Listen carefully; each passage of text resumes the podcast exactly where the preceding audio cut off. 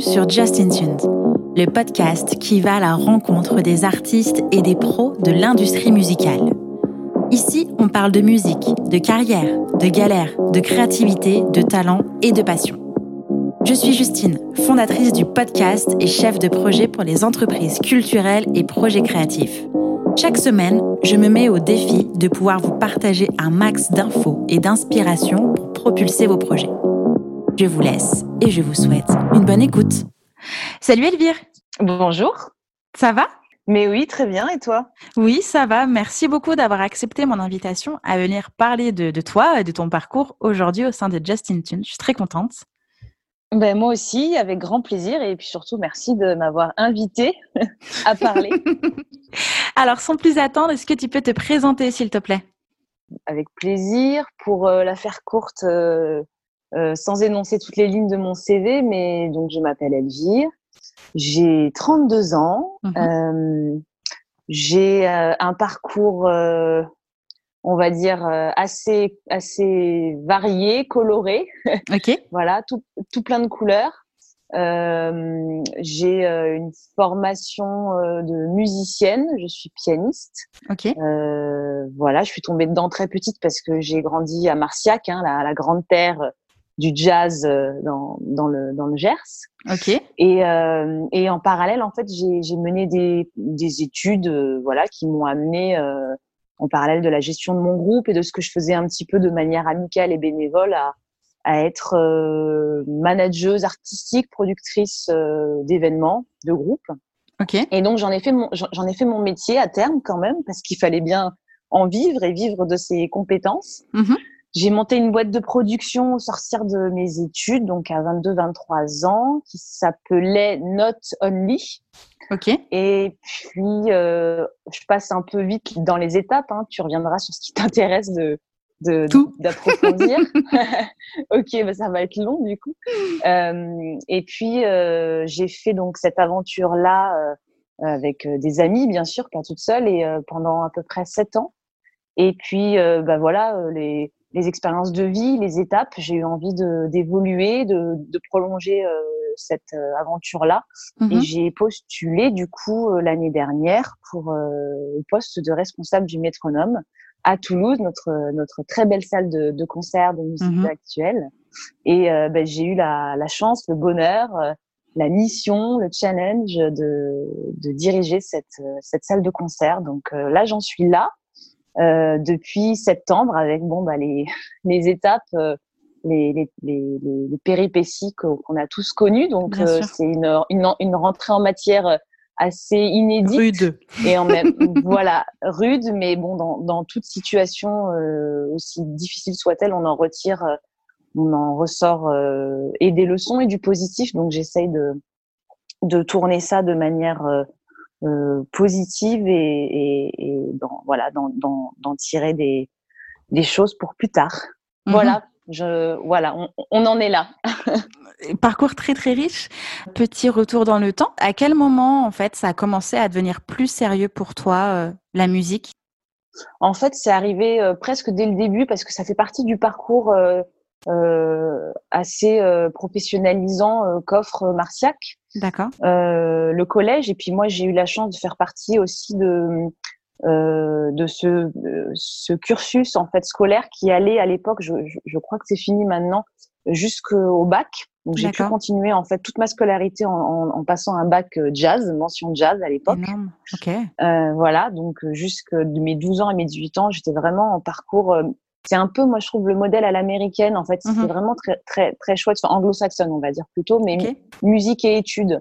C'est-à-dire que, en gros, pour, pour caricaturer, hein, euh, on avait euh, école euh, normalement, hein, comme tout, tout bon petits élèves euh, le matin, et l'après-midi, on était vraiment en pratique musicale, cours individuel, cours collectif, et on était invités très jeunes à monter ce qu'on appelait euh, à ce moment-là des combos, des, des petits groupes pour justement euh, euh, partager, travailler ensemble, se confronter euh, à la musique de groupe qui est aussi très enrichissante en- entre entre élèves. Mhm. Et donc moi j'ai été sur scène en fait dès 12-13 ans parce qu'on jouait les week-ends, on jouait euh, dès les premières euh, dès les premières années sur la sur la scène du festival à Marciac, la scène du festival Off sur la place pour ceux qui connaissent. Donc dès très jeune en fait ça a fait partie de mon quotidien. Et je me suis pas trop posé la question de savoir si c'était comment dire normal, naturel de faire ça. Ça a vite fait partie la scène, les concerts, les répétitions de ma vie quotidienne. Mmh Ce qui fait que j'ai monté donc très jeune, vers 12-13 ans aussi, dès la première année, un groupe avec des amis que j'ai gardé pendant pas mal d'années. qui s'appelait comment et C'était on, était tout petits, hein. enfin ça va parler à personne, à part à ceux qui étaient présents dans ce groupe. Hein. Mmh. On avait on avait concentré un peu toutes les, les, syllabes de tous les membres du groupe et ça s'appelait Elia Matina. Ok. Il y avait déjà une consonance latine à l'époque, hein, à mon insu. Ah oui. Euh, et, euh, et, en fait, euh, dès ce moment-là, en fait, dès cet âge-là, j'ai créé euh, ma première junior association, donc j'étais pas majeure. Mm-hmm. Donc, en fait, ça tout a démarré de là parce que j'ai commencé déjà à cet âge-là à gérer le groupe. Euh, puis on a voilà, ça s'est développé, ça s'est professionnalisé. et après, en fait, une fois que j'ai eu ce fameux enfin même ça a commencé avant, mais comme le jazz, ma formation initiale était très liée à l'école, très liée à l'univers scolaire, donc assez pour moi euh, jeune ado euh, presque devenue contraignante en fait. Mmh euh, j'ai euh, rapidement migré, ça a été ma petite révolution, non pas vers le hard rock ou le, ou le métal, mais vers la salsa. Ok. Qui pour moi exprimait beaucoup plus de liberté. Alors, je parle de ça, enfin, je veux dire, je suis une grande amatrice de jazz aujourd'hui, mais euh, je, le fait de jouer de la salsa et des musiques latines me procure plus de, de plaisir et de sentiment de liberté, je pense, car c'est moins lié à mon à mon à mon passé scolaire et euh, voilà de jeune étudiante. Je fais le parallèle souvent avec les, enfin, je n'en suis pas moi-même, mais les élèves de conservatoire qui passent mmh des années, des heures et des heures à faire leur gamme et leur classe en, en classique et qui souvent au sortir du conservatoire justement vont se confronter au jazz, au rock et à mmh d'autres esthétiques pour euh, ben aller vers d'autres euh, contrées euh, plus inconnues et qui ont un, un, attrait forcément euh, plus grand encore. Donc moi, ça m'a fait ça avec la salsa. Il s'avère que j'ai de la chance hein, géographiquement. dans, dans le Gers, il y a l'autre grand village de musique, c'est Vic-Fezensac, qui est juste à côté aussi de, de là où j'ai grandi, et qui a l'un des plus grands festivals de salsa aussi d'Europe, Tempo Latino. J'ai été bercée en fait entre, enfin rythmée hein, entre ces deux festivals, Jazz in Marciac et Tempo Latino. J'ai eu la chance maintenant euh, depuis d'y jouer moi-même plusieurs fois euh, avec euh, avec mon, mon, groupe du coup que j'ai créé en montant à Toulouse. Hein. J'étais très attirée par l'univers salsa, latin, mm-hmm. cubain. Et j'ai monté rapidement un orchestre de salsa avec des amis qui ont voulu euh, s'amuser aussi avec ces musiques-là euh, par euh, le voyage physique et mhm. mental qu'elles qu'elle permettaient. Et, et, on a rencontré en fait des artistes cubains, mais, mais, mais, mais pas que, mais, mais pas mal d'artistes cubains à Toulouse parce qu'il y a une communauté quand même latine assez importante. D'accord. Et on a pu rapidement voilà s'amuser, répéter. C'est parti comme ça, hein, juste dans le. Je pense que cette notion de jeu et de jouer en musique, elle est très mhm. forte et la, le côté ludique, fun est, est assez essentiel. Donc voilà, et j'ai créé avec euh, ces amis-là, en fait, on s'est professionnalisé avec ce groupe, en fait, euh, qui n'avait pas, comment dire, euh, la prétention de devenir un orchestre professionnel, et qui s'appelle, et qui existe toujours, hein, Conga Libre. Ok. Euh, voilà, un orchestre de 12, allez, 12, 13, 14 musiciens, ça dépend de, de, de qui est là, mais mmh voilà. D'accord. Donc toi, je peux t'en parler pendant dix ans en fait, donc tu peux m'arrêter. voilà. C'est parfait. Mais alors du coup, toi, au, sein de Conga Libre, euh, tu joues du piano et euh, oui. tu, tu, tu, fais aussi le management? C'est ça. En fait, c'est vraiment euh, cet orchestre-là. Ça a été vraiment mon laboratoire à moi, mmh mon laboratoire, mon lieu d'expérience, d'expérimentation, de professionnalisation. Donc vraiment, j'ai, il a commencé à devenir un peu sérieux au sortir de, du, du, bac. Donc quand j'avais 18 euh, ans, ça a commencé un peu à, à se concrétiser doucement, mais mmh euh, l'arrivée à Toulouse a fait que voilà, c'est, devenu quelque chose d'assez sérieux rapidement.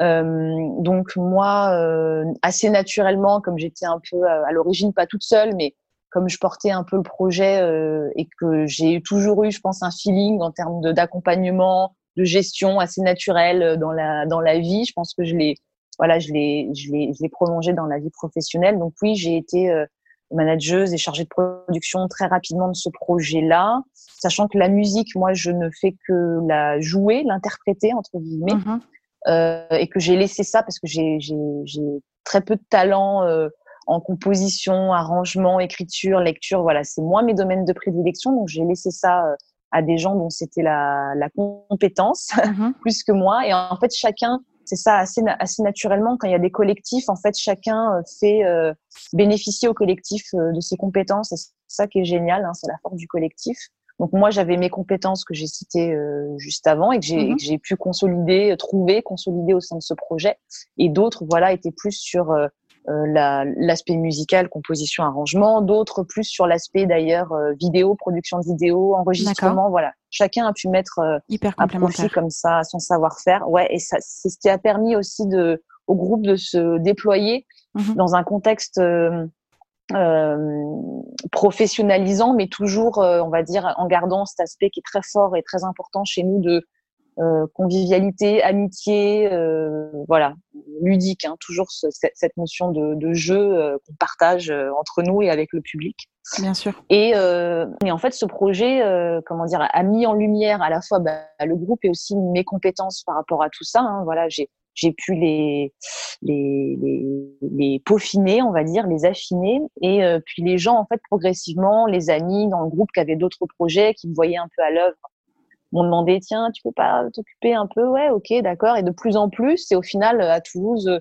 les copains dans le jazz ou dans les musiques latines, les copines aussi, euh, m'ont sollicité de plus en plus et donc ça a orienté aussi assez naturellement mes études mmh euh, parce que je savais pas précisément quoi faire comme travail. Je me suis rendu compte que ce que je faisais au quotidien en fait c'était un travail. Oui. donc d'une part que je pouvais me professionnaliser là-dedans et d'autre mmh part que je pouvais aussi demander une rétribution pour pouvoir un peu en vivre aussi. C'est une reconnaissance euh, financière de mon travail, de mes heures passées. Et, euh, et donc c'est là où euh, effectivement, comme je te le disais au début, euh, j'ai créé cette fameuse structure de production très rapidement parce que j'avais déjà tout le bagage, tout le, le, réseau en fait depuis depuis des années dans, dans tous ces métiers, dans toute ces, ces cette, cette, palette de métiers de, et de partenaires professionnels autour de moi. Donc tout s'est fait en fait assez naturellement. sur, enfin assez vite aussi et, et voilà, c'est venu à moi presque. Voilà.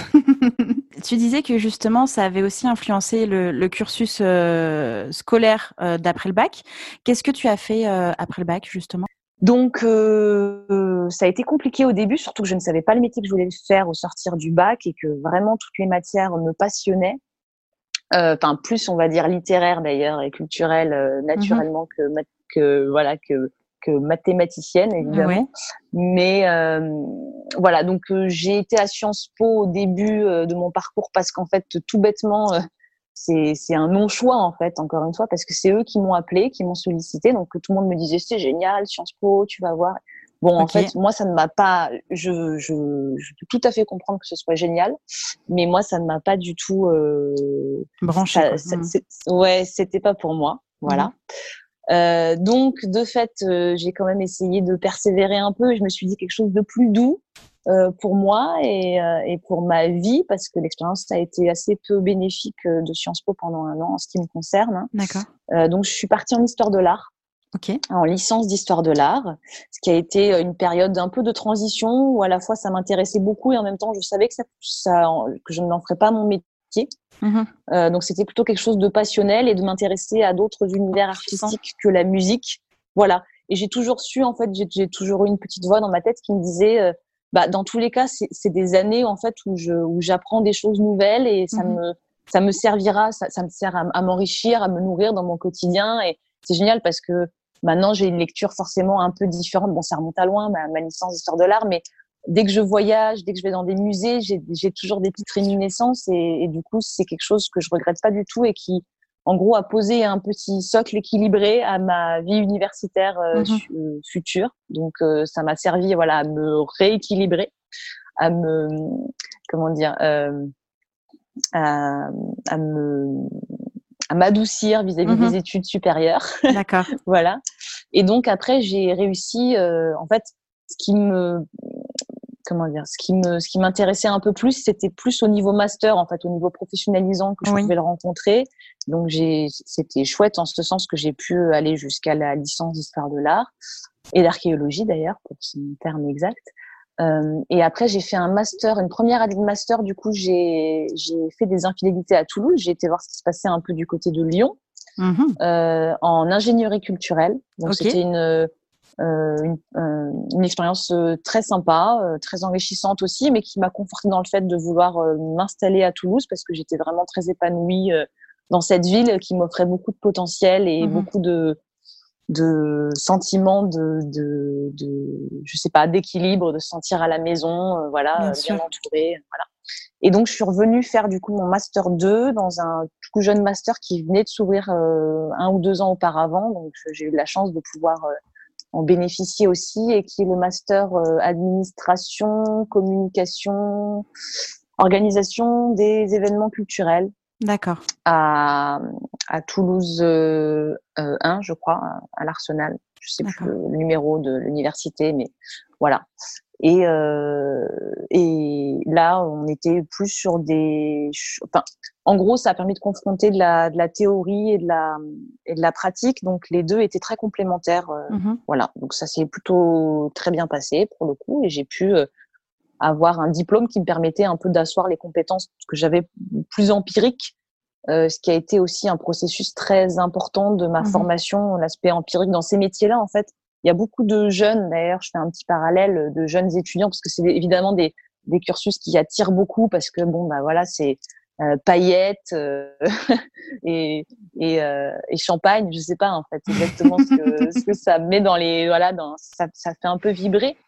Mais en fait, c'est intéressant évidemment d'avoir un parcours universitaire pour euh, se, se, forger, euh, déjà avoir un diplôme en poche, hein, c'est jamais inutile, et se forger voilà des, des, des, compétences plus théoriques. Mais la vraie école dans ces métiers, en fait, c'est de se confronter au réel. Mmh Il n'y a rien de, de plus important que de que d'aller bosser, euh, même en, tant que bénévole ou en tant que stagiaire, dans des festivals, dans des salles, dans des assos, enfin vraiment ceux qui font du travail de terrain et là où on rencontre euh, où on est en lien avec la matière artistique et humaine euh, en temps réel. Et, quand on combine tout ça, au final, je pense qu'on a les, on a les, les armes, les bagages euh, utiles pour démarrer une carrière professionnelle. Mais en tout cas, on peut pas se satisfaire d'un diplôme en poche. Ça, c'est une certitude. Bien sûr. Et donc, toi, tu étais en même temps, enfin, en parallèle, dans ta boîte de prod. Euh, alors en fait non, j'avais euh, j'avais l'assaut euh, culturel qui gérait euh, mon orchestre, hein, qui D'accord. je parle de l'assaut, évidemment l'orchestre aussi. Et, et, en fait, au sortir de, de ce fameux master, hein, une fois que j'ai eu ce fameux diplôme, j'ai commencé un peu. J'avais déjà cherché un petit peu avant. Moi, il fallait faire aussi des stages, il fallait éprouver comme ça ses, ses connaissances. Et, bon, j'avais déjà une vision quand même du, du de, la filière, du paysage professionnel assez euh, réaliste, je pense, mmh toutes les expériences cumulées que j'ai faites pendant, pendant des années. Et je me suis rapidement rendu compte que je trouverais assez peu facilement un métier comme ça en, en primo euh, diplômé au sortir, sauf si c'était vraiment encore des stages, encore des services civiques, enfin ce que j'avais déjà fait en fait. Donc je me sentais suffisamment armée entre guillemets pour me dire bon là j'ai à peu près tout ce qu'il faut, euh, j'ai aussi en, en, bonus ce que j'aurais plus plus tard, c'est-à-dire euh, euh, la un peu la douce folie de l'âge aussi, de se dire ben voilà je j'ai euh, je peux me challenger, je peux créer ma propre aventure professionnelle, me dire que je suis assez euh, jeune, donc j'ai pas encore des responsabilités peut-être qui peuvent contraindre en tout cas ces actions euh, type, je sais pas moi, une, une, famille, un crédit, enfin des choses qui sont euh, qui peuvent devenir assez contraignantes euh, dans la liberté euh, professionnelle ou les risques qu'on peut prendre pour, mmh pour, lancer des aventures. Donc, je me suis dit, allez, c'est maintenant, tu as des idées, tu as des compétences, tu as du réseau, tente-le maintenant. Voilà. Je pense qu'aujourd'hui, là, maintenant, et puis le, le contexte aussi économique de, de l'époque, les, les, enjeux actuels, je pense que j'y réfléchirai à deux fois pour le faire là, maintenant. Mais parce que aussi, je pense que bah, j'ai dix ans de plus euh, aujourd'hui et je, je pense plus de la même manière et je suis très contente en fait de l'avoir fait à ce moment-là. Et si c'était à refaire, mais je le referais euh, mille fois. Voilà. Justement, tu as été accompagnée pour la créer, cette, euh, cette, cette boîte de prod? Euh, Oui et non. Déjà, moi, je suis quelqu'un, en fait, euh, comment dire, je, je vais, c'est un peu fort solitaire, mais j'aime bien quand même pouvoir euh, aller euh, un peu euh, ouais, c'est ça, aller un peu au charbon toute seule, aller. Euh, puis quand je me lance un défi comme ça aussi, j'ai pas envie d'entraîner euh, tous mes amis euh, dans la dans la tornade. Donc je vais être un peu un peu loup solitaire comme ça. Et en même temps, je savais que toute seule, j'allais direct au, au, casse-pipe et que mmh. c'était pas non plus la meilleure des solutions. Et c'est à ce moment-là en fait où j'ai rencontré plusieurs personnes dans mon réseau d'amis et de professionnels aussi et où je me suis dit, bah là, en fait, j'ai deux personnes avec qui, qui sont un peu plus âgées, qui ont des compétences, qui travaillent déjà, euh, mais qui, eux, pareil, sans moi, n'auraient pas lancé une telle aventure, en fait. Et donc, je, je les ai un peu, euh, comment dire euh, Ouais, voilà. J'ai un peu argumenté, j'ai un peu tenu le truc, défendu le projet, et, et donc ils m'ont accompagné euh, euh, évidemment beaucoup au début hein, pour le pour lancer grâce à leur euh, bah, leur expertise, à leur savoir-faire. Mmh on était hyper complémentaires dans nos dans nos dans nos champs de compétences, on va dire. Et donc ça m'a permis, ça m'a vraiment fait un tremplin. Sans eux, je pense que j'aurais pas eu euh, euh, la force de conviction euh, toute seule d'y aller. Je me sentais un peu soutenue, un peu portée, supportée, voilà. Mmh donc après, je veux dire, en termes d'accompagnement plus structuré, professionnel et tout ça, pas vraiment. On va dire qu'il y a quand même eu beaucoup de déclics de l'accompagnement professionnel aujourd'hui et c'est génial, heureusement. Oui. Beaucoup, de structures, de financement et tout. À l'époque, moi, je pense que je connaissais déjà moins tout ça qu'aujourd'hui, forcément. Et je pense que aussi c'était c'était moins développé, donc forcément j'ai si, si c'est pas venu jusqu'à moi, c'est que soit c'était en prémisse euh, d'accompagnement, soit ça devait pas vraiment exister. En tout cas, moi, j'ai pas eu de véritable accompagnement euh, euh, professionnel. Après, j'y suis allée très progressivement. J'avais pas l'ambition de créer une énorme boîte de prod parisienne qui écrase tout sur son passage. Je voulais vraiment qu'il y ait une dimension assez, vu qu'on était dans de l'art, j'aimais cette notion de d'artisanat, faire de ses mains euh, faire euh, à hauteur humaine, faire avec des gens qu'on choisit parce que c'est des personnes avec lesquelles on partage euh, les valeurs artistiques, humaines. Donc je voulais quelque chose qui soit euh, dont l'enjeu c'était pas d'être rentable, faire beaucoup d'argent. D'ailleurs, bon, je choisis directement un autre métier, un autre secteur d'activité. voilà, ça faut quand même bien se le dire. Hein, c'est pas le, le meilleur, sauf si on bosse sur des, des, des hautes sphères de de musique euh, actuelle très euh, bankable. Sinon, il vaut mieux euh, changer de métier. en tout cas, tout ça mis bout à bout a fait que l'expérience a été assez évolutive et, et en fait, j'ai grandi, je parle professionnellement, humainement, artistiquement, en même temps que la boîte, que la structure. Et du coup, c'était aussi l'enjeu des groupes que j'accompagnais. Ils étaient un peu aux prémices de leur développement, artistiquement déjà bien avancé. Hein, évidemment, moi je faisais pas d'accompagnement artistique, hein, mmh mais euh, où il fallait aussi passer euh, au step, euh, au level supérieur. Et donc cette progression un peu en synergie avec les projets qu'on portait m'intéressait aussi beaucoup. Voilà, pour avoir un rythme de croisière commun. D'accord. Et donc, du coup, cette boîte de prod, tu la gardes pendant 10 ans? Euh, alors un peu moins, en vrai, euh, pendant sept ans. Euh, bon, là, du coup, elle s'est arrêtée pour plusieurs raisons, hein, mais surtout parce que forcément, moi, j'allais vers un, un autre, enfin, je prenais un autre chemin, pas dire le mmh même chemin, mais dans une dans une direction différente. voilà, un petit virage sur la même grande route, on va dire musicale, mais vers autre chose.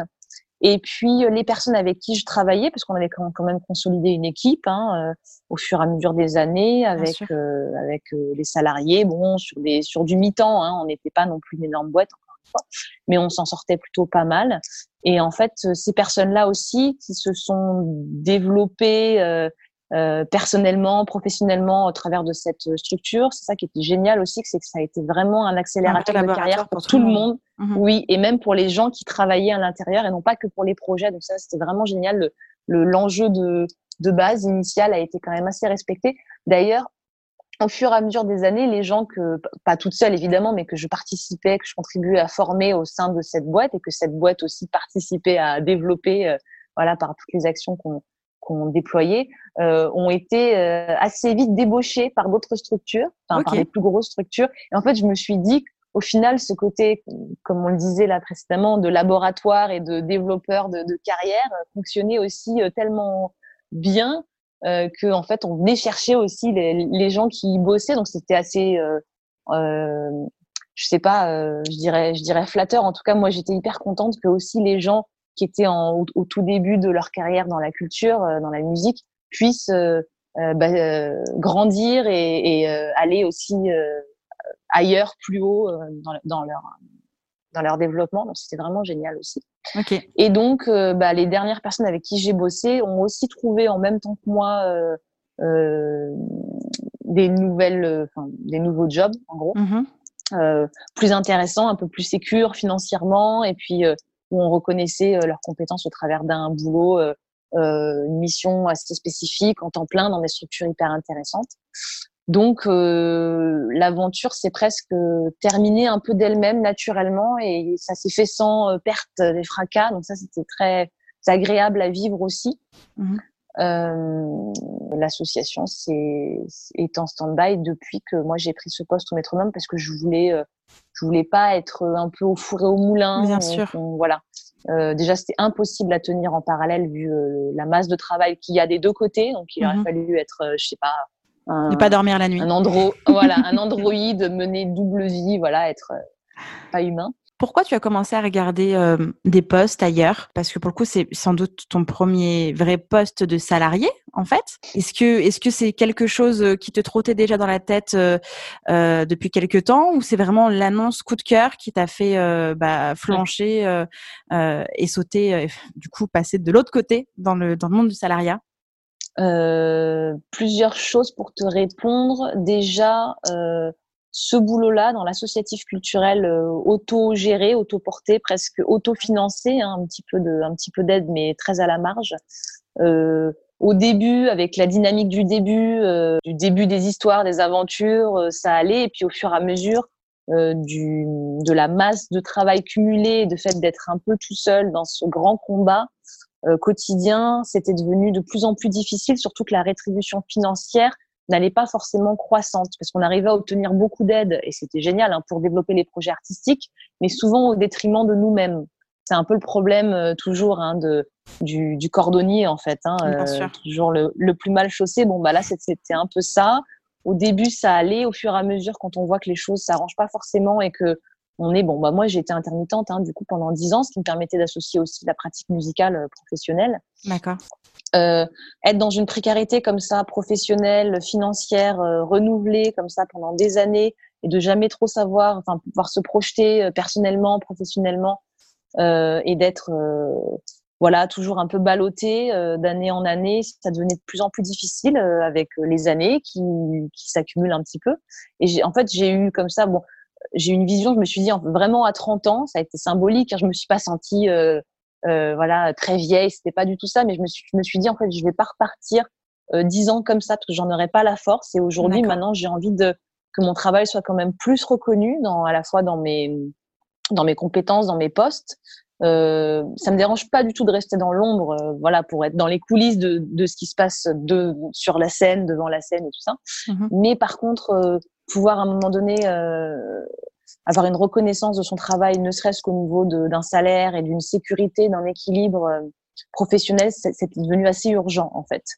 Euh, c'est en fait c'est un peu dur ce que je vais dire, mais on a quand même des métiers qui sont assez ingrats. Mmh ingrats parce que ils nous passionnent, on leur donne presque tout.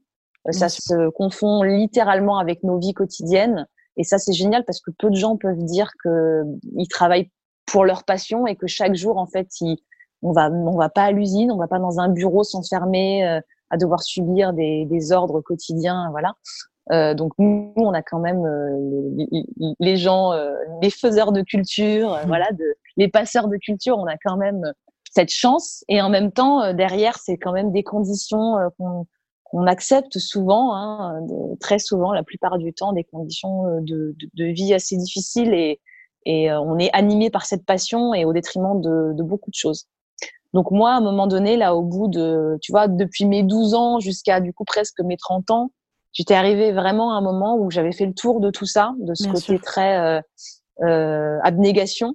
Mmh euh, voilà, on, parle beaucoup de résilience. Moi, je, enfin, on peut dire là, tout, enfin, nous tous, là, ces gens qui travaillons euh, pour euh, pour nourrir tout ça, je pense qu'on fait preuve d'une grande résilience. On maîtrise bien, bien ce terme. Et à un moment donné, je me suis dit non pas que j'ai envie de gagner euh, euh, des salaires mirobolants et mais, mais, mais être et me la péter, ça, pas du tout mais me dire à un moment donné, je vais aussi penser euh, un petit peu aussi à moi, à mon développement professionnel et aussi personnel. C'était devenu voilà assez urgent et c'est tombé de manière assez violente en fait. Euh, voilà, c'était devenu une nécessité puisque je me sentais euh, tout d'un coup très très mal. oui. Enfermée dans ta propre structure. Ouais, voilà. Je pense que et puis une responsabilité quotidienne auprès de, de tellement de gens pour leur vie, pour leur trouver des concerts, c'était devenu très oppressant et pour moi-même aussi euh, voilà.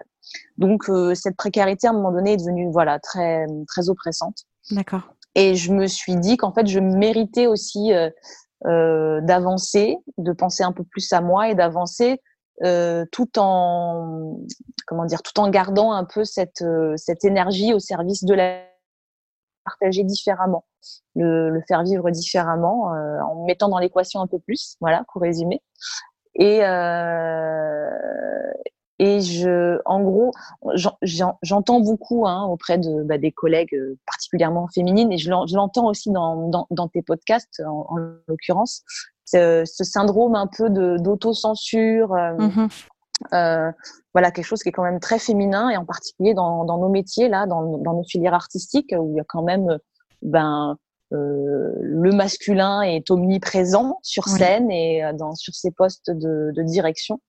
Et euh, moi-même, hein, je, je, je, je l'assume, hein, je suis ma première senseuse. je sais pas si ça se dit comme ça, mais voilà, je, je, je m'auto-censure très facilement, très souvent. Et en fait, je me suis dit à un moment donné, il faut aussi que je m'assume en tant que professionnelle euh, femme, jeune femme dans la musique. En gros, si moi je ne suis pas capable de, de m'assumer, de reconnaître mes compétences, la qualité de mon travail et en même temps de pouvoir parfois me mettre un peu dans la lumière aussi, en fait, personne ne le fera pour moi. Euh, voilà, le, fait est, il y a, je veux dire, c'est à personne d'autre que moi de le faire en premier. Et donc, ces fameux, euh, j'essaie de boucler la boucle pour revenir à ta question, ce fameux, ces fameuses candidatures, en fait, j'ai vraiment commencé à m'y confronter à partir justement de ces 30 ans, en me disant, voilà, c'est un âge un peu fatidique, je suis plus la petite jeune, voilà, 30 ans, ça assoit un peu quelque chose, c'est très symbolique, mais je pense dans nos têtes, dans la tête des gens, c'est un peu plus adulte, je crois. Bon, voilà, moi, ça m'a permis de me dire, ça y est, maintenant, tu, tu vas y aller, en fait, tu vas te mettre un petit coup de pied euh, là où on pense, et on va y aller, hein, et, euh, et le fait de me confronter à ces candidatures sans avoir forcément la, euh, en, en, tête la, la finalité d'y arriver, mais au moins de le faire.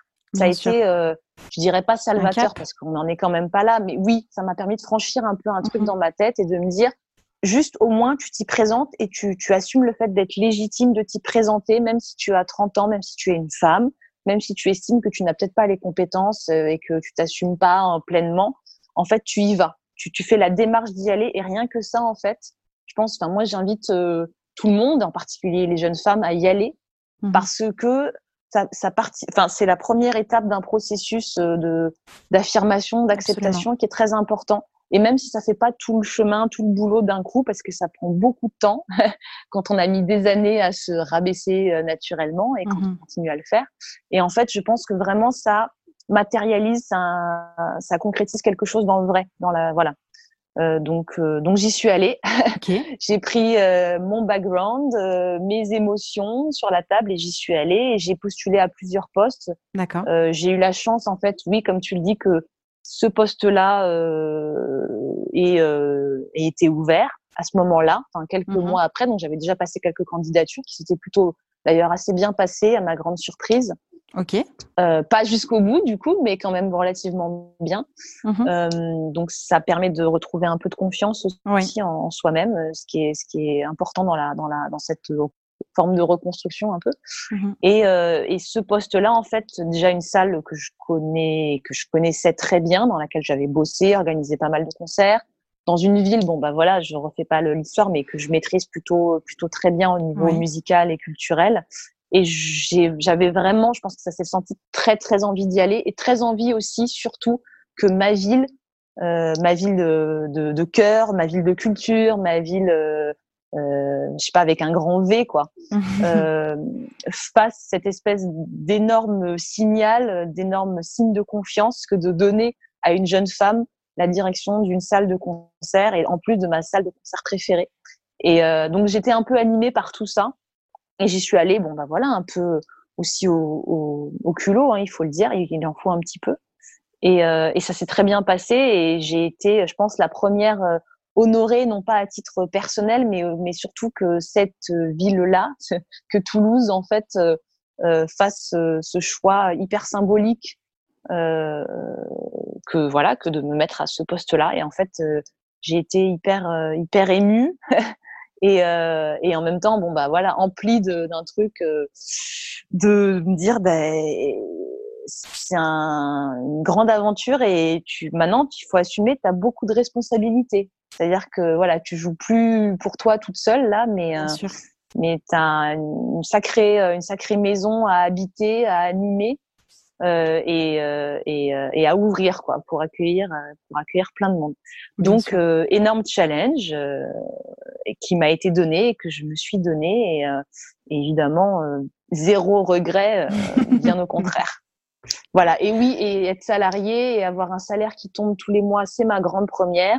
Ça apporte beaucoup de moins de charge mentale pour le coup. Voilà, c'est exactement ça ça apporte beaucoup non pas justement de quantitatif comme on était euh, enfin comme j'étais animée jusqu'alors pour euh, bah, remplir hein, euh, mm-hmm. remplir les scènes remplir un peu les, les comptes en banque qui y participer et du coup ça permet d'avoir beaucoup plus de qualitatif et d'être animé d'enjeux vraiment différents évidemment c'est un confort c'est une sécurité mais qui permet vraiment professionnellement de pouvoir se déployer et aller dans le bon sens aussi. Bien sûr, ça te permet d'être concentré sur autre chose. Voilà. Mmh. Et en gros, c'est vraiment aussi cette, cette notion de confiance euh, qui t'est donnée, c'est-à-dire que voilà, euh, ta mission, c'est pas de remplir des cases pour avoir un salaire euh, équivalent aux cases que tu vas remplir, en gros, mmh mais de porter, d'animer un projet et de savoir qu'on te fait confiance et qu'on te confie du coup bah, ce poste-là avec le, avec un salaire voilà qui tombe et qui sécurise. Donc euh, ça, c'est quelque chose pour moi que j'ai découvert comme forme de travail et qui euh, et qui est, est très valorisant d'une part et, euh, et qui permet beaucoup de choses euh, au niveau professionnel. Et je sais que j'ai la chance d'avoir cette forme de de, de boulot là et que c'est quelque chose d'assez rare dans la culture. Donc c'est pas du tout acquis pour moi et je le chéris beaucoup au quotidien et j'en ai vraiment confiance confiance voilà je, un petit lapsus, révélateur voilà J'en ai vraiment conscience et confiance, évidemment aussi. Évidemment. Justement, comment se déroulent tes journées et quelles sont les tâches que tu effectues? Alors moi, j'ai envie de te dire un métier. Euh, D'ailleurs, j'ai fait des petits boulots, hein, comme tout le monde, pour financer les études. Un métier où on fait tous les jours la même chose. En fait, euh, il y a des gens pour qui c'est très sécurisant. Mmh moi, c'est quelque chose euh, d'assez euh, oppressant. Donc je peux pas en fait euh, tous les jours faire les mêmes tâches et euh, être euh, épanouie comme ça. Et c'est pour ça que ces métiers-là, en fait, avec toutes les casquettes qui permettent, toutes les, les, les palettes qui permettent bah, de toucher, de mélanger et tout ça, c'est pour moi c'est c'est la clé de la réussite professionnelle. Et donc j'ai pas vraiment de journée type. Et c'est pour moi c'est une très bonne chose. Sinon c'est que ça irait pas. en gros, il y a rien d'extraordinaire. Je voilà, je vais déplier mes mails en buvant mon café le matin pour voir un peu quels sont les, les enjeux de la journée euh, un peu nouveaux. Je sais après que j'ai mes dossiers que je suis euh, euh, sur lesquels je vais être attendue et je vais avoir des échéances euh, euh la journée ou à court terme. Donc je, je, sais un peu sur quoi je dois me concentrer, on va dire, dans la journée. Après, ce boulot-là fait aussi qu'il y a beaucoup de sollicitations quotidiennes et beaucoup de d'inattendus on va dire que ce rythme assez intense, voire très intense, très dense, euh, quotidien, euh, me permet justement de toucher un peu à tout, tout en m'accordant aussi des moments de concentration, de focus. Mhm. Après, ça va être en fonction de est-ce que bah il y a tel concert ce jour-là, qu'est-ce que ça implique euh, par rapport à moi, mon implication sur cet événement-là. Qu'est-ce que c'est voir aussi au niveau de, des équipes, hein, de toutes les équipes avec qui avec qui je travaille, parce qu'il y a il y a différents enjeux. Il y a la, il y a l'aspect très musical de, de programmation, l'aspect scénique qui se passe à l'instant T sur la scène, sur une des scènes du métronome, et il va y avoir l'aspect plus logistique, organisationnel, euh, ou alors euh, des rendez-vous. Bon voilà, on va dire que je pense que tu as compris, c'est assez compliqué de dresser euh, une, une, journée un peu type, mais je pense qu'elle peut être définie par justement ces différents rythmes, à la fois d'accélération et de temps un peu plus calme, mhm. euh, qui dessinent un peu voilà mes journées, et c'est aussi comme ça que, que je les aime. tu as combien de collaborateurs aujourd'hui?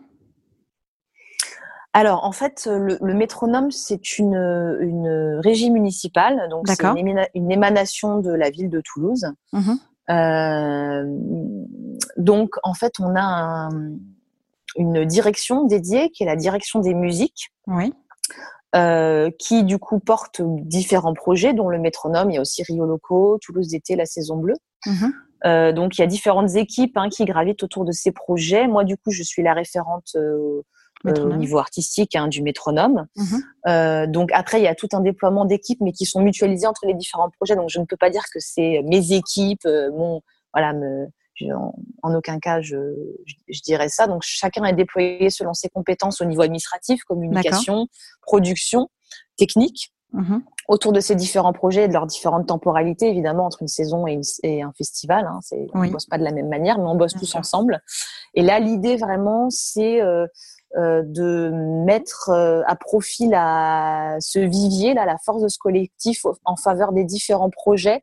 Donc aussi bien avant, c'était, quand je dis avant, c'est avant même que je n'arrive, hein, c'était assez fléché, je pense, euh, notamment au niveau du métronome qui devait faire une activité très auto-centrée sur le métronome. Maintenant, le projet qu'on est en train un peu de déployer, évidemment, je ne le fais pas toute seule et c'est pour ça que je dis on, euh, c'est quand même de faire graviter euh, toutes les voilà les, les, forces en présence, notamment au niveau artistique. Hein, c'est là où ça me concerne le plus.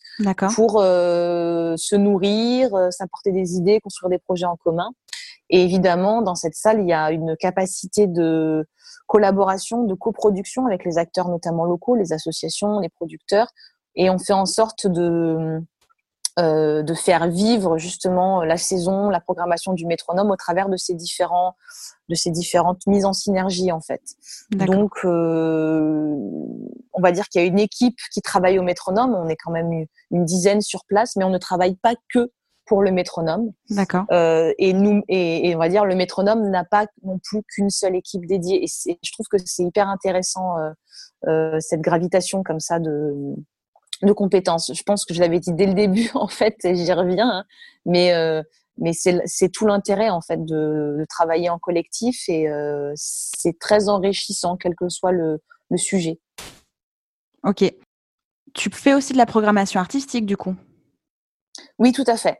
En fait, moi, je suis euh, ma responsabilité, on va dire, telle qu'elle, telle que l'appelle ce poste, elle est plus dans le champ artistique. C'est-à-dire que moi, je je travaille vraiment à la constitution de, enfin en tout cas je, je coordonne et, et, je compose, voilà pas dans pas pas de la musique, mais euh, euh, mais quand même dans la musique. Et donc je fais en sorte euh, de bah, de, de, rythmer l'activité, les activités de, du coup de, de ce lieu hein, qui est qui est aussi euh, assez protéiforme, donc voilà qui prend plusieurs euh, visages, qui est hyper intéressant aussi à, à, à déployer.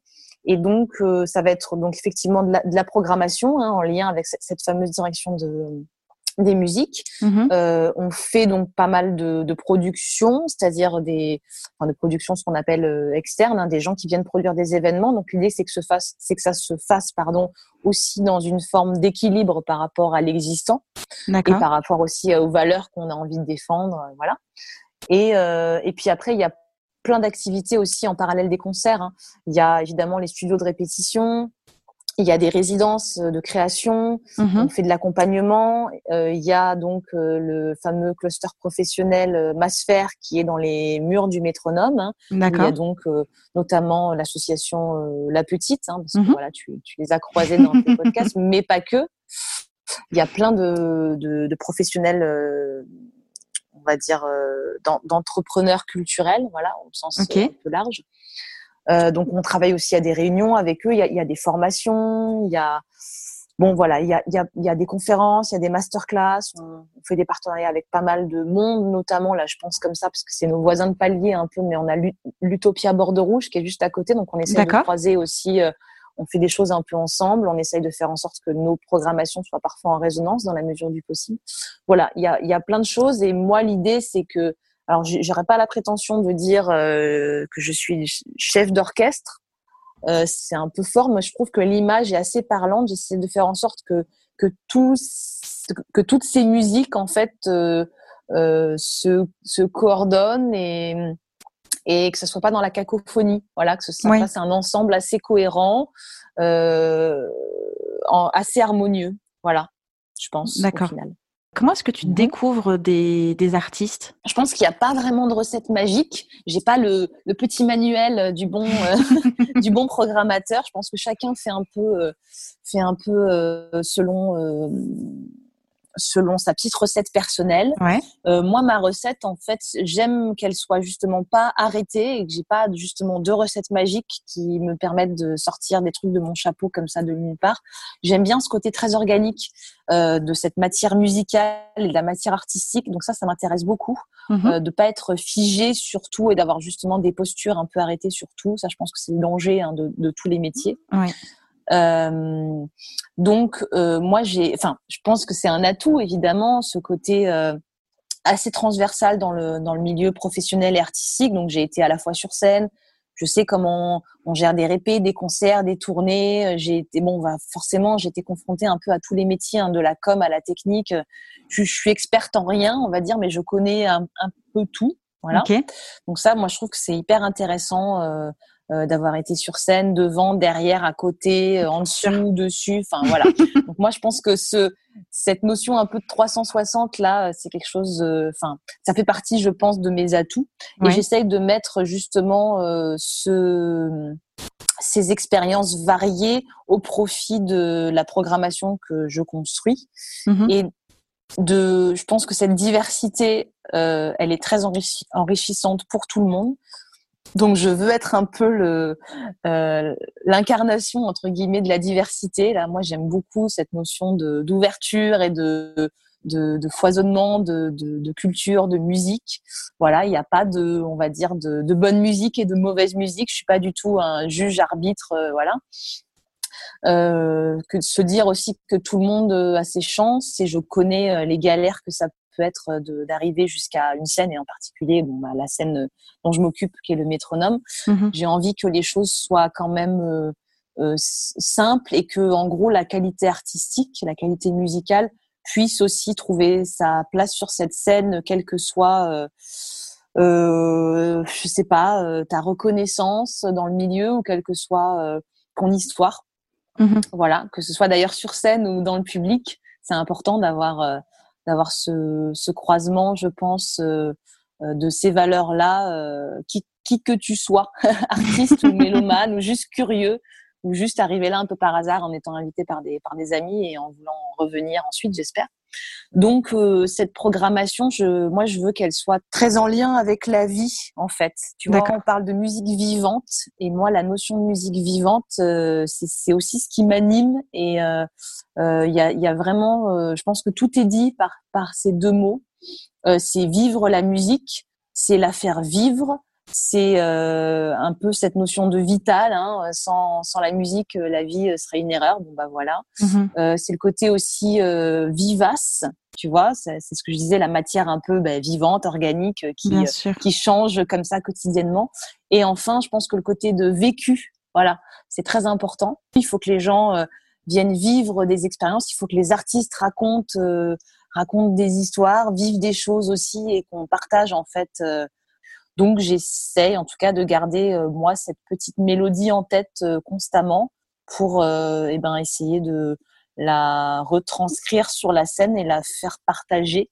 En tout cas être l'intermédiaire de ça entre le, les publics et les artistes. Bien sûr. J'entends absolument. c'est assez clair. C'est très clair, mais surtout ce qu'on entend, c'est cette passion qui t'anime intensément. euh, tu, pourrais continuer encore en autoroute pendant des heures.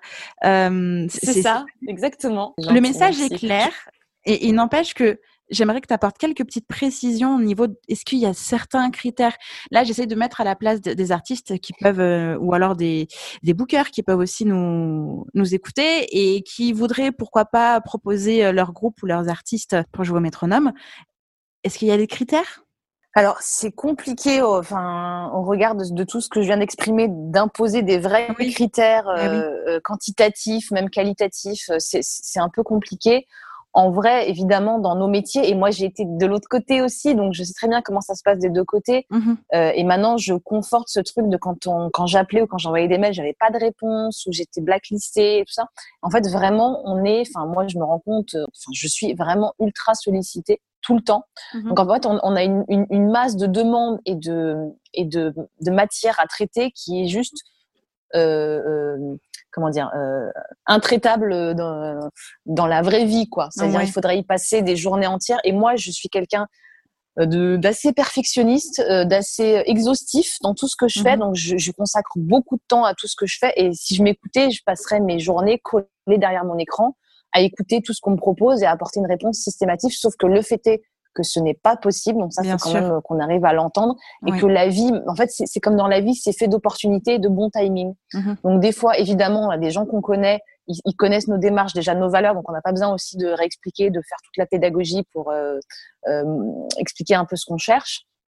Euh, au moment où on le cherche d'ailleurs. il y a mhm. des gens qui vont voilà dans le réseau pro, c'est comme ça. Hein. C'est pour ça que le réseau est hyper important. Oui. Et c'est pas quelque chose d'élitiste en fait. C'est ce qui permet de créer du lien. Donc il y a cette espèce de, de, de maillage qui est essentiel à la vie. Mais d'ailleurs, comme partout, hein, comme dans tout, euh, comme dans tout regroupement humain, c'est la famille, c'est les collègues. C'est bon, en gros, c'est nécessaire pour faire passer des choses dans le dans, de la bonne manière au bon mhm. moment.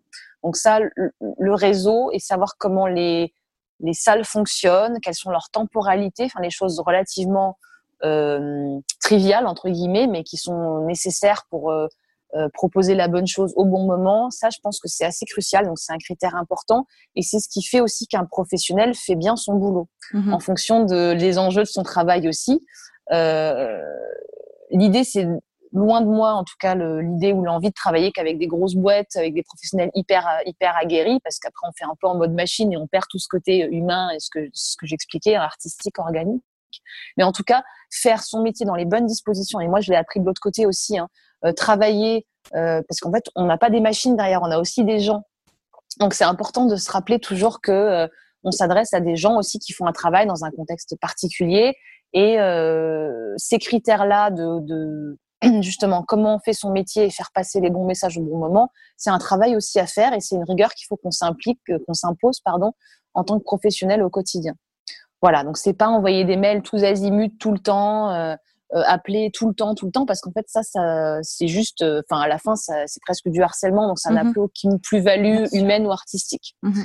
Je sais que ça peut être très frustrant. J'étais dans l'autre sens et en même temps, quand on comprend aussi quand euh, on, comment dire, on se met un peu au diapason comme ça de, de, de, de sa filière professionnelle, ça porte vraiment ses fruits, quoi. Donc, il faut quand même avoir euh, cette exigence professionnelle-là. C'est crucial pour faire, mhm. euh, voilà. L'artistique, c'est pas fun tout le temps. il faut être un peu rigoureux. Bien sûr. Donc ça, c'est pour moi, c'est une des choses assez importantes. Et après, en fait, je parlais de musique vivante et vraiment, c'est ce qu'on peut appliquer au quotidien dans nos métiers. C'est-à-dire qu'il faut que ce soit à un moment donné incarné, quoi.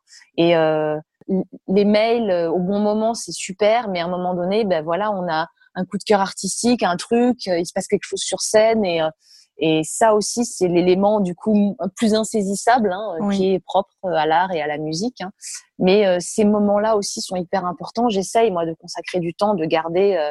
Euh, bon, de toute façon, ça c'est mes sorties. Hein. Je vais, je vais quasiment, enfin quand je sors, je vais que à des concerts, voilà. Ça me permet aussi de, de me renourrir et de redécouvrir des choses. Mais euh, mais c'est quelque chose aussi de très important. Donc à la fois la, voilà, garder cette forme d'exigence, de, rigueur, et aussi ces moments un peu, euh, euh ben, on peut euh, rêver, euh, imaginer, se voyager. Voilà. Mm-hmm. J'ai pas de recette magique encore une fois, mais franchement, on, on, y arrive. que ce soit moi ou les gens derrière leurs écrans, voilà, on y arrive. Est-ce que tu as des, salles partenaires ou d'autres programmateurs et programmatrices partenaires? Pour le moment, c'est vrai que c'est des choses que je souhaitais mettre en place, sur mhm. lesquelles je voulais m'impliquer. Le fait est bon, que tout ce qui s'est passé avec euh, au début la, prise de poste et tout, bon, j'ai pas pu aller au bout de tout ce que je souhaitais euh, mener, donc c'est un peu en cours dans, dans, les tuyaux. Donc oui, évidemment, un, réseau euh, un peu vertueux comme ça de, programmateurs mhm. et, de diffuseurs, moi, ça m'intéresse beaucoup. Il y a, pas mal de, réseaux hein, qui existent, de, fédérations hein, dans, dans nos métiers, euh, que ce soit au niveau d'ailleurs régional. On a de la chance euh, en Occitanie d'avoir des réseaux comme ça qui sont, qui sont très actifs. Hein. Je mhm. pense notamment là comme ça à Octopus parce qu'ils ont aussi on a un centre ressources au métronome et ils ont un bureau euh, une permanence centre ressources ici et du coup euh, c'est très intéressant. Octopus travaille beaucoup notamment aussi est très positionné au national hein, pour défendre euh, enfin pour s'impliquer et défendre aussi les, les enjeux de de ceux qui sont pas au centre de tout ce qui se passe à Paris. Voilà. Mmh. donc pour pas qu'on nous oublie aussi donc ils font ils font un super boulot. Et après ben en fonction des en fonction des problématiques, euh, des thématiques. Je pense qu'aussi en, en Occitanie et en particulier à Toulouse, on a la chance d'avoir plein d'acteurs qui se mobilisent et qui se rassemblent autour de, de, de, questions euh, bien sûr passionnantes. Hein. Euh, là, tu as interrogé deux personnes de l'association La Petite. Oui. Qui œuvrent en particulier dans le champ de l'égalité, la parité, l'empowerment professionnel féminin. Moi, forcément, c'est des questions qui me me touche à la fois très personnellement et très professionnellement aussi. Donc, par exemple, sur ces enjeux-là, je n'hésite pas à faire appel euh, à cette association-là. Euh, encore une fois, je pense que ce réseau à la fois de compétences et de connivence peut être très enrichissant et que tout seul, mhm. euh, j'apprends aussi hein, que tout mhm. seul, oui, c'est aussi encore un adage. Je vais en avoir plein dans cette discussion, mais oui, on va, on va sûrement plus vite, mais c'est clair qu'on va beaucoup moins loin. Et donc, euh, il faut aussi savoir euh, s'entourer de personnes qui maîtrisent, euh, qui ont un champ de compétences averti. Mm. Ouais. L'humain, en ce, en ce sens, le côté très social de l'humain est quelque chose d'assez primordial dans le champ professionnel et qu'il y a il y a beaucoup de, de gens très bienveillants et, et, très compétents dans nos entourages et il faut pas hésiter en fait. Mhm. J'apprends un moi aussi à, à, me dire que d'une part je ne peux pas tout maîtriser. Oui.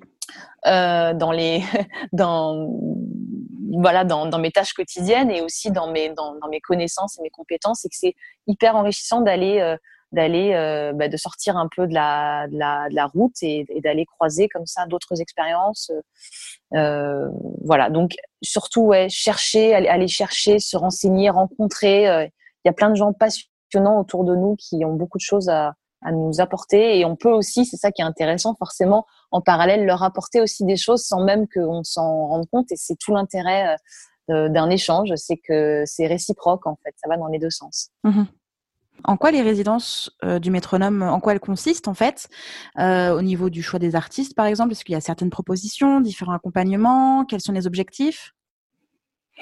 Alors, euh, le sujet des résidences et de l'accompagnement est un vaste sujet qui est, un, on va dire, en chantier en ce moment au, au métronome, voilà, parce que justement, jusqu'à présent, en fait, il y a toujours eu un réseau très dense d'accompagnement Mmh euh, et en même temps assez, enfin relativement peu coordonné.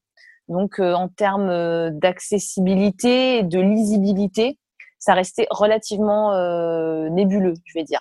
Même pour moi, hein, qui organisais des résidences et tout ça à l'époque au métronome, c'était plutôt en termes de projets et puis de, de croisement, de partenaires et tout ça. Donc c'était très bénéfique, hein, évidemment, mmh mais assez peu, voilà, clair et, et, et comment dire, euh, assez ouvert. Donc l'idée maintenant, c'est de d'essayer de, de retravailler euh, sur ça parce que c'est un lieu de justement, c'est ce que je disais, hein, d'expérimentation, euh, de, de, travail, de création qui est euh, assez génial avec euh, la multiplicité, la multiplicité des, des espaces et des, des, des, équipements et surtout des équipes hein, qui, qui travaillent, qui œuvrent dans le champ de l'accompagnement de manière très intéressante. Hein. Donc l'idée, c'est de maintenant de, de voilà de, de recoordonner tout ça pour qu'il y ait quelque chose de plus clair qui puisse qui puisse émaner un peu de mmh notre accompagnement, de la qualité de notre accompagnement. Euh, en tout cas, là, on est en train de travailler de manière assez concrète. Je pense que c'est ce qui va euh, illustrer un peu mon propos pour pouvoir te répondre de manière un peu plus claire. On est en train de mmh. travailler euh, sur un projet tout nouveau qui est en gros et pour résumer la mise en œuvre des valeurs qu'on a définies, des engagements sur lesquels on veut s'impliquer avec cette équipe là qui se met en place. donc notamment moi, évidemment pas que mais en termes de nouvelles, euh, de nouvelles arrivées aussi la directrice des musiques, hein, Virginie Chocard, donc qui est euh, forcément euh, ma supérieure hiérarchique aussi. Et on veut, en l'occurrence, s'investir plus concrètement dans, en termes de projets en faveur de, des artistes femmes, féminines. Mm-hmm. Voilà, et donc on est en train de développer, je ne vais pas pouvoir en dire beaucoup parce qu'on est vraiment work in progress en ce moment sur ce dossier-là, mais euh, un projet qui s'appellera la Métronome Academy et qui va être justement, voilà, justement un projet d'accompagnement, euh, en gros de soutien, développement, valorisation, mise en mhm. lumière, euh, mentoring féminin voilà, artistique au féminin. Et donc l'idée vraiment, c'est de, de, pouvoir euh, déployer un projet euh, euh, assez euh, abouti et donc mm-hmm. de ne pas le faire tout seul parce que encore une fois, euh, on, on maîtrise pas tous ces champs de d'action, de compétences, donc de mm-hmm. pouvoir euh, co-construire ce projet d'accompagnement avec des professionnels euh, un L et deux LE S euh, dans le champ de la filière euh, artistique professionnelle. Et pour pouvoir proposer voilà un, un, un vrai projet d'envergure hein, dans le champ de l'accompagnement des artistes féminines parce que le constat et je pense que là j'apprends rien à personne en disant ça c'est que les femmes restent pour plein de raisons hein, diverses et qu'on peut croiser beaucoup trop encore aujourd'hui en 2020 hein, dans l'ombre euh, dans l'ombre, euh, dans l'ombre des des scènes et mm-hmm. souvent des hommes. Voilà. Mm-hmm. Donc l'idée, c'est de fort ou plutôt d'ailleurs faible de ce constat, euh, de se dire que on doit œuvrer nous en tant qu'acteurs culturels, on a une responsabilité vis-à-vis eh ben de ces artistes-là pour leur dire que euh, en fait, euh, elles ont les compétences aussi bien que n'importe quelle personne sur cette terre, qu'elle soit femme ou homme, ou d'ailleurs aucun des deux, et euh, et se dire en fait qu'on est là pour euh, prendre conscience qu'il y a une problématique et trouver des solutions, essayer en tout cas, c'est déjà mm-hmm. c'est déjà une des grandes vertus d'avoir conscience des choses et d'essayer de les les améliorer. Donc c'est un peu le postulat de ce projet qu'on est en train là qui est vraiment euh, en, germe, hein, qui est vraiment dans les, dans les tuyaux là. Et donc, j'espère qu'à la rentrée, il y aura quelque chose d'assez concret qui pourra émerger et ça va donner un peu le, le ton, voilà, de, des mhm. projets comme on a envie de les partager de manière beaucoup plus claire, lisible. L'idée, effectivement, c'était de, de dans, dans, le de s'inspirer, euh, de, de, de, se nourrir, voilà, pour la co-construction de, de ce projet avec des acteurs euh, type euh, la petite, hein, qui, mhm. qui, maîtrise en fait euh, des pans importants de ces questions-là, mais pas que. Hein, on était aussi autour de autour d'une vraie table avec des vraies personnes en face et non plus nos écrans. Il y avait aussi She Said So, ce collectif engagé en faveur de la cause féminine, voire féministe professionnelle.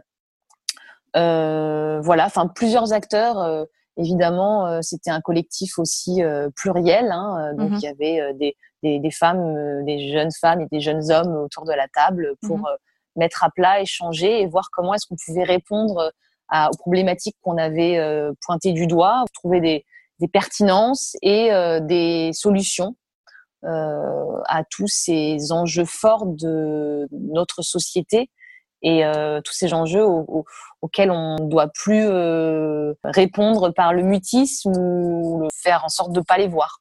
Mmh. Voilà. Euh, est-ce que ça a été difficile pour toi en tant que femme d'accéder au poste actuel? Alors, en fait, c'est plus le processus pour arriver jusqu'à là, on va dire. Donc, c'est plus dans le temps. Mmh Mais ce poste-là, en fait, non.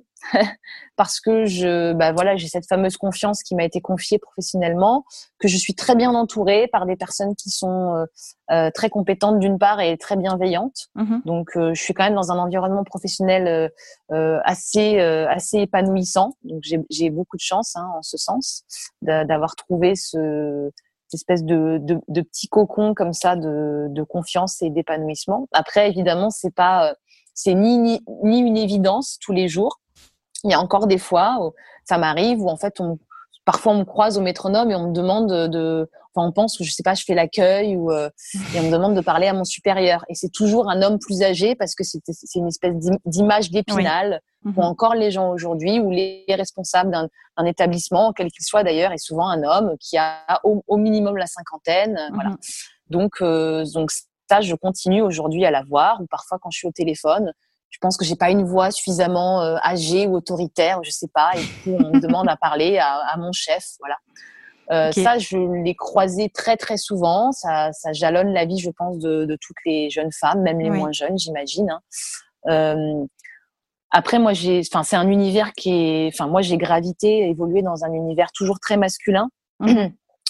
Euh, au début, en fait, sans trop me poser de questions, de me dire, tiens, il n'y a pas beaucoup de filles autour de moi. Bon, euh, sans trop m'être rendu compte non plus. Pourtant, je rentre dans les stats par rapport à tout ça, que en fait, dans mon parcours universitaire, il y a toujours eu plus de filles euh, en termes de mon, mon parcours euh, de, de, de, management culturel, donc toujours beaucoup plus de filles. Et au final, dans mes milieux professionnels, étonnamment toujours plus de garçons sur scène, euh, sur euh, au-dessus, un poste de direction.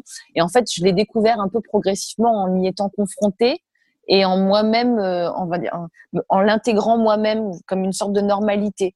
Et aujourd'hui, moi-même, je suis en train, enfin aujourd'hui, je parle de ces dernières années, forcément, où on, on gagne en conscience, je pense, sur tout ça. Et en fait, on se rend compte, euh, en l'éprouvant soi-même, en fait, que ben, tout ça n'est pas n'est pas si normal. Oui. Et qu'à un moment donné, moi, je crois très fortement en, en, au pouvoir de l'exemple. Mmh euh, du modèle. Donc il y a à la fois une forme d'exemplarité et d'exemple, et ça, je pense que c'est très fort.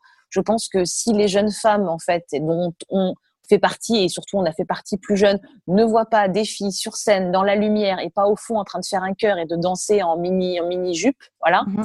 ou à la télé. Enfin, tout ça est un processus de construction aussi des mentalités, bien sûr, euh, des imaginations. Et, et, et, pourquoi les jeunes filles ne s'imaginaient je, je, je, parle au passé en espérant que c'est en train vraiment de changer, mhm. mais sur scène, en pleine lumière, à porter des projets ou à être en train de diriger des projets euh, tout en haut à, la tête de projet, c'est parce qu'on a manqué d'exemples et qu'aujourd'hui pouvoir incarner ça, en gros, c'est une mission quand même assez importante. Alors, je dis pas que on doit toutes relever cette, ces missions-là, mais en tout cas, on doit avoir conscience que ce qu'on fait, nos actions, euh, toi, moi et toutes les, les, les, je parle des filles, hein, désolé les garçons, mais bon, pour l'instant là, je parle des filles. Euh, euh, on, on, on, a besoin en fait de, de, de, de donner à voir tout ça, d'incarner un peu tout ça, parce que les jeunes filles en fait de demain, même si c'est en train vraiment de changer encore une fois, et heureusement, euh, elles ont besoin en fait de nous voir à ces endroits-là, à ce moment-là. Oui. Voilà. Et moi, j'ai pas vu en fait quand j'étais petite des musiciennes, j'en ai quasiment pas vu sur la grande scène des festivals que j'adorais.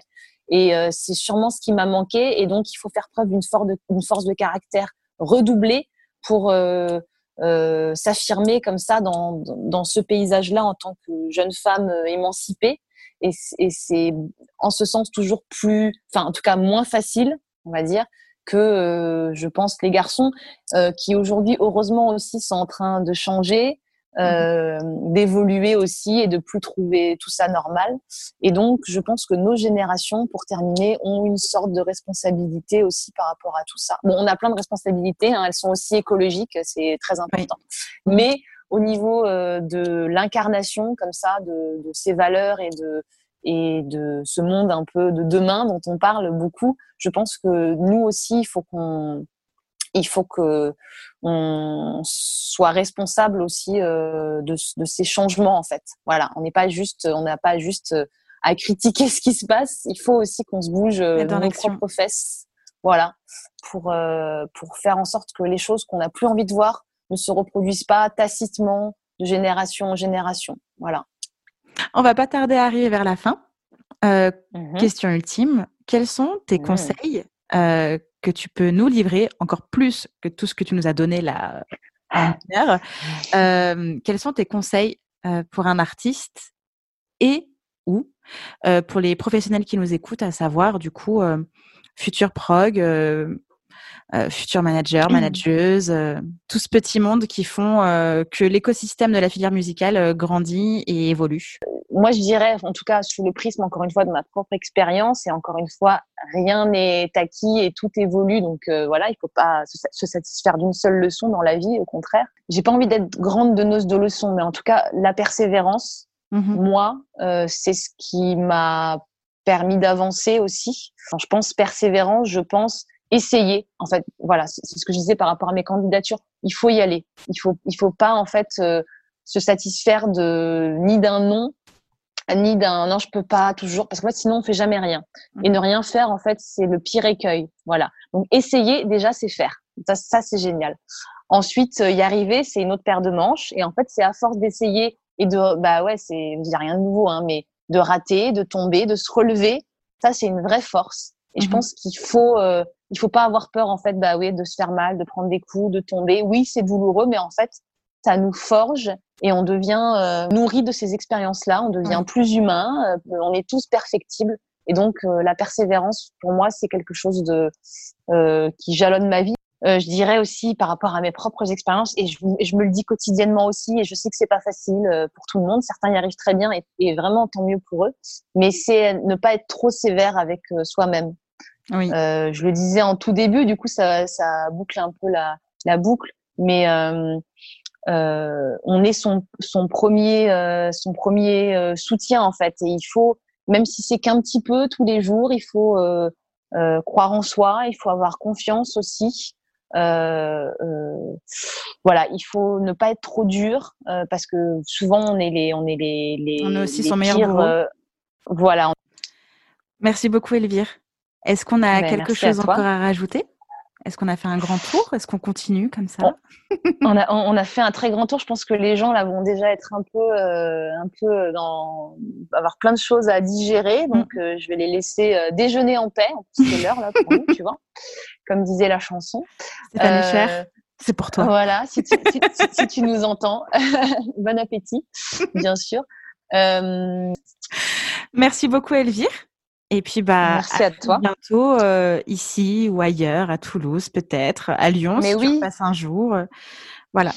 Au métronome déjà. Oui. va rouvrir ses portes, euh, voilà, en juillet. Donc, super. J'espère que je retrouverai plein de visages, non pas derrière des écrans et des, des émoticônes, mais en vrai, avec de la, des chairs, de la chair et des os. Euh, et du soleil et voilà et des concerts en plein air et, des, du ciné en plein air et ça va être chouette et, et on est content. C'est super. Merci pour tout et à très bientôt. Oui, à très bientôt. Merci. Salut. Salut. J'espère que cet épisode vous a plu. N'hésitez pas à partager le podcast à une personne qui souhaite se lancer dans l'industrie musicale. Si vous aimez le podcast et son contenu et que vous souhaitez me soutenir, rien de plus simple. Il suffit de commenter, de mettre des pouces en l'air, de me donner des étoiles sur Apple Podcast, de suivre les réseaux sociaux du podcast et de vous y abonner sur Facebook, Instagram et Twitter au nom de Justin Tuned. Si vous avez des questions, si vous avez des idées pour les prochains épisodes, n'hésitez à me laisser votre message en commentaire ou alors directement sur l'adresse mail hello@justintunes.com. Merci d'avoir pris le temps de m'écouter et à très vite pour le prochain épisode du podcast Justin Tunes.